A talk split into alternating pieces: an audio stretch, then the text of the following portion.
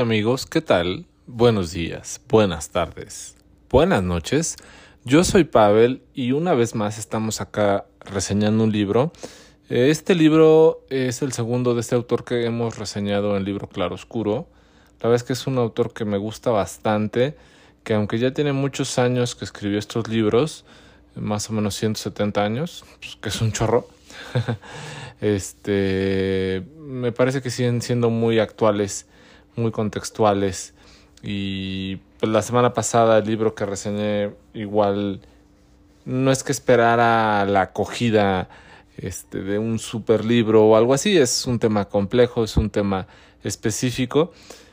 Y ahora este libro, eh, pues la verdad lo reseño con mucho cariño, con mucho gusto. Tuve una semana un poco complicada la semana pasada, valga la redundancia, pero este libro me ayudó mucho a salir de ese marasmo de ideas que tenía en la cabeza y de esa falta de sueños y de entusiasmo e ilusiones. la verdad es que fue un libro que cayó en mi vida de forma eh, apropiada, de forma fortuita, pero también de una manera que me levantó el ánimo de muchas cosas más, ¿no? es de Henry David Thoreau, se llama Walden, eh, la vida en los bosques. Mm, sí, creo que sí se llama así. Es que no me acuerdo muy bien, pero... Sí, así se llama. Walden, la vida en los bosques. Eh, y eh, reseña un poco la, la, forma en que Henry David Toro se fue a vivir a un, la casa o un terreno de un amigo que es una corriente americana de literatura que se llama el existencialismo o algo así.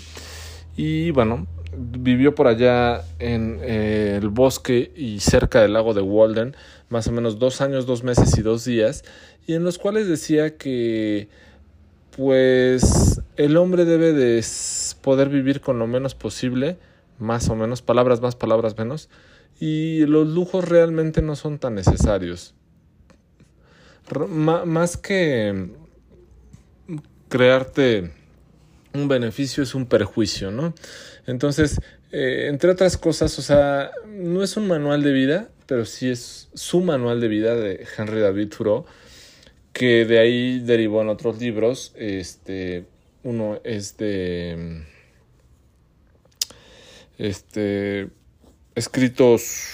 Ay, perdón, se me, se me fue en este preciso eh, momento el nombre de sus eh, otros libros. ya estoy como Peña Nieto. ¿Cuántos libros he leído? Y pues parece que ninguno. Pero en, en uno de ellos eh, habla de la protesta hacia la sociedad. Pero en este particularmente, entre otras cosas, dice que pues esta idea por decirlo así, hippie de no tener que trabajar, sino tienes que, no puedes dedicar la mejor parte de tu vida a trabajar y ganar dinero y en algún momento cuando ya has acumulado mucho dinero, disfrutar solamente eh, en la tarde esa libertad o esa dudosa libertad. Y creo que tiene mucha razón. En esta parte es una de las eh, premisas que me parecen más relevantes.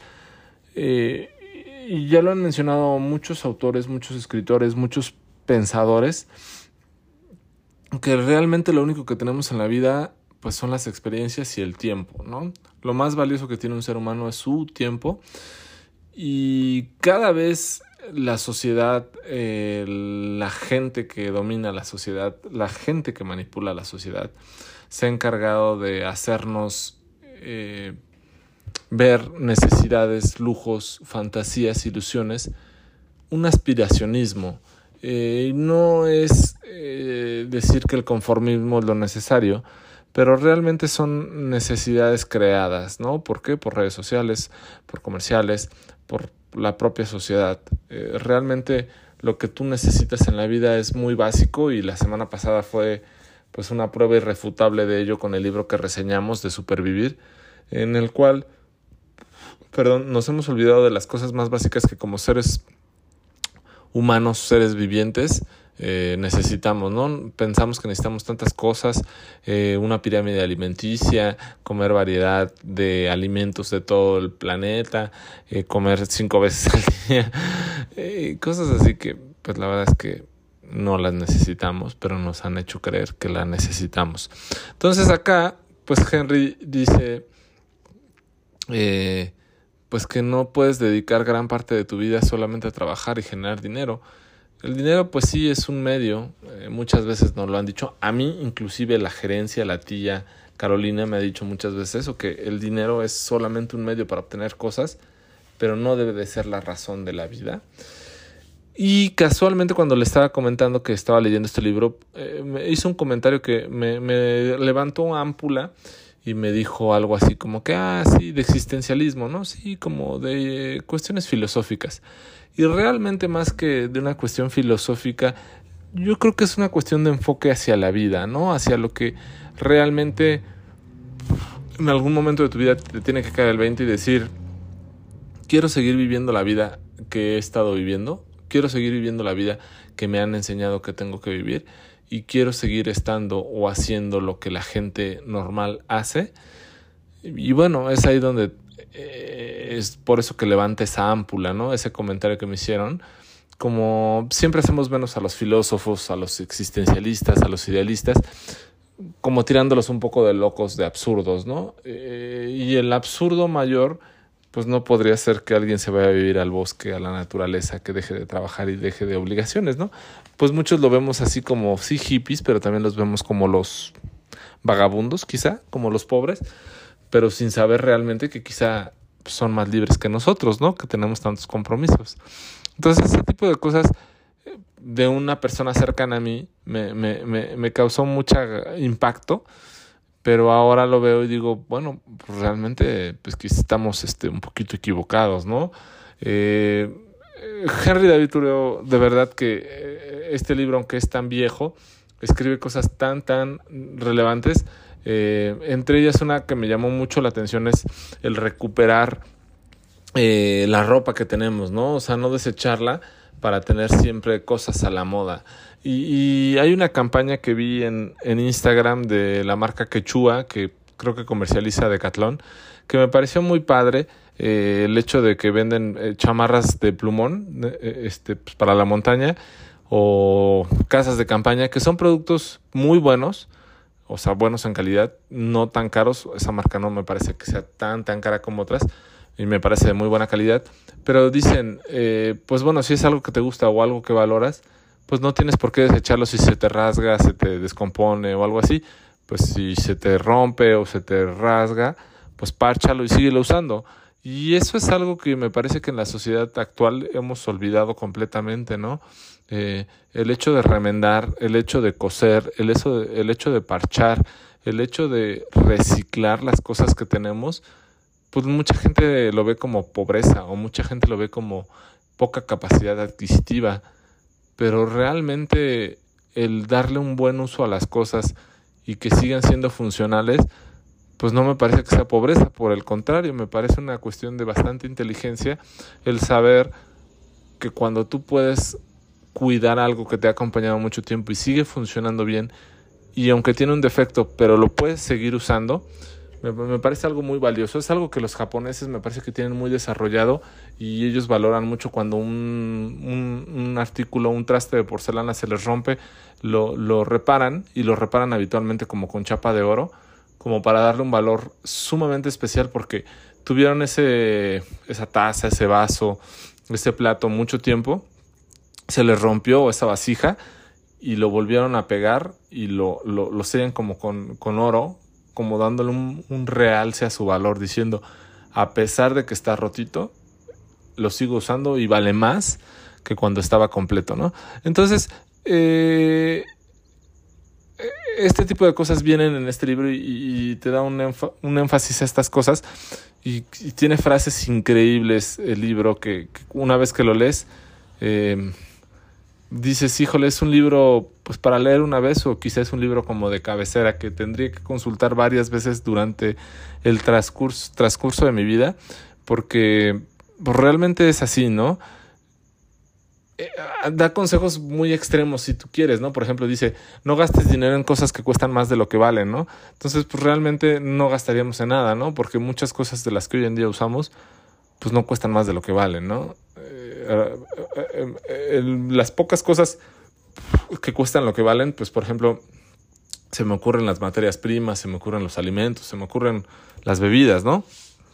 Cuando las compras a, a precio de menudeo en tus almacenes, en las tiendas, todo eso, ¿no? No digas en un restaurante, en un bar, que son, pues obviamente te cobran un, costo duplicado, ¿no? Eh, son los mejores negocios que existen, tanto los bares como los restaurantes, las cafeterías. Toda la ganancia que tienen es más del 100%, ¿no? Entonces, eh, ese tipo de cosas, ¿no? O simplifica tu vida, como una vez al día y no tres o cinco veces, ¿no? Entonces, eh, lea los clásicos. La lectura es algo que nos mantiene alerta y, no exige y nos exige muchas de nuestras horas despiertos, ¿no? Eh, busca la sabiduría. Lo que realmente se endurece con el tiempo son los tópicos y harían falta muchos más paletazos para desprendérselos todos de un viejo sabelotodo. Y, y entonces eh, hay, hay, cosas eh, que deja este libro muy padres, platica cómo vive, cómo él puede valorar su casa y darte un valor específico de su casa, lo que le costó los tablones, los clavos, eh, los artículos para construcción. Y, dice, bueno, hoy en día tú le preguntas a cualquier persona, a pesar que fue hace 170 años, cuánto te cuesta tu casa y no te saben dar un precio porque no la hicieron.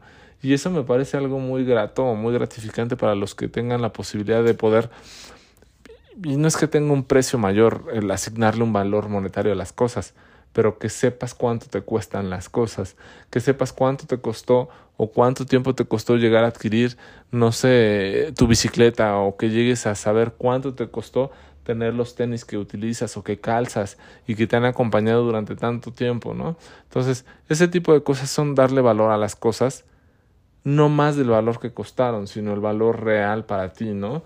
Entonces, eh, me parece que da consejos, pero también me parece que es un libro pues muy profundo, muy intenso y, que vale mucho la pena, ¿no? En, el momento en el que puedas llegar a este libro, pues te, te dejará una percepción de las cosas en tu vida, pero si tú llegas a él, como les digo, más que un libro para leerse, es quizá un libro de cabecera que lo puedas consultar uno, dos, tres, cinco años después de tu vida y te parecerá que da otras percepciones de las cosas dependiendo de la etapa en la que estés en tu vida, ¿no? Entonces, me parece un libro pues muy muy importante y que nos habíamos tardado un poquito en reseñar. Eh, a veces en algún momento Tristán nos dijo que, me acuerdo mucho que, que, le preguntamos que cuál era su libro y él nos decía que no, que los libros te buscaban a ti, ¿no? Y puede ser que así sea, o al menos con este libro así es. Este libro me buscó en un momento apropiado y pues llegué a él aunque ya lo tenía en el radar, obviamente, pero pues bueno, llegó en un buen momento a mi vida y me gustó muchísimo. Eh, en, una, en una parte ya final del libro llega como una conclusión increíble que te dice eh, algo así. El universo es más amplio que nuestras ideas del mismo.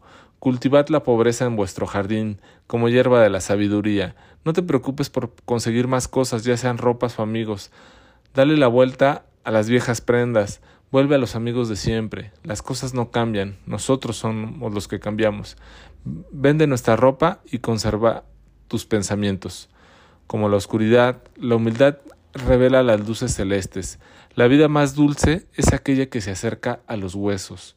No hace falta dinero para comprar lo que el alma necesita. Dame la verdad antes que el amor, el dinero y la fama. Entonces, con, con esta conclusión eh, Henry David Thoreau, pues te dice cosas tan, tan padres que, que, que es de analizar y digno de leerlo y, dar, irte leyendo cada capitulito, son 18, este, y, hacer como una introspección y decir qué es lo que estoy queriendo entender de este libro. Y, pues así es, es, es, es, este libro de Walden, La vida en los bosques, que será muy complicado que hoy en día podamos hacer eso y abandonar todo e irnos a vivir al bosque uno, dos, tres meses, ¿no? Sería increíble. Espero algún día en mi vida poderlo hacer y seguramente quizá no escribiré un libro tan bueno, pero sí escribiré alguna memoria. Me parecerá uno de los mayores logros de mi vida, ¿no? Poder dedicarme en tiempo y alma a analizar, a contemplar la naturaleza misma y, ¿por qué no?, a analizarme a mí mismo, ¿no? Eh, y, eso es muy importante, ¿no? Que, dice, las cosas no cambian, nosotros cambiamos. Y eso es lo que pasa y muchas veces en la sociedad nos ha enseñado a necesitar tantas cosas que lo que más necesitamos es a nosotros mismos. Lo que más necesitamos o lo que más ocupamos es saber ser feliz con lo que somos y con lo que tenemos nosotros, no con lo que nos dicen que necesitamos o que debemos ser. Entonces, yo creo que por eso hay muchos problemas eh, actualmente o en el paso de la vida, porque no nos enseñan a estar con nosotros, nos enseñan a desear lo de otros. Y ese es un gran problema hasta inclusive en las relaciones, ¿no? El no saber lo que tú quieres para ti te implica una deficiencia cuando estás con una pareja porque tú buscas en esa pareja lo que te falta a ti. Entonces, es muy importante poder saber estar con nosotros, saber lo que queremos, saber lo que ocupamos, saber lo que nos hace feliz a nosotros y después de ahí poder dar un paso a algo más. Entonces, ojalá, eh, este, a pesar de esta reseña un poco complicada, eh, se acerquen a este libro de Walden de Henry David Thoreau y pues sea de su agrado. La verdad es que es un libro pues que a mí particularmente me gustó un montón. Me pareció un, un, un librazazazo. Este. Y bueno, eh, ojalá alguno de ustedes tengan oportunidad, antes que yo, por supuesto, o todos tengamos la oportunidad en algún momento de irnos a vivir a los bosques, a la naturaleza.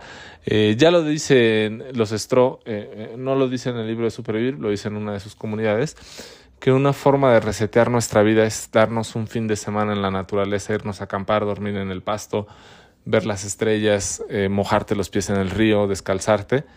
Y, bueno, sería una buena forma. Quizá no podemos tomarnos los dos años, dos meses y dos días que Henry David Thoreau sí se pudo tomar.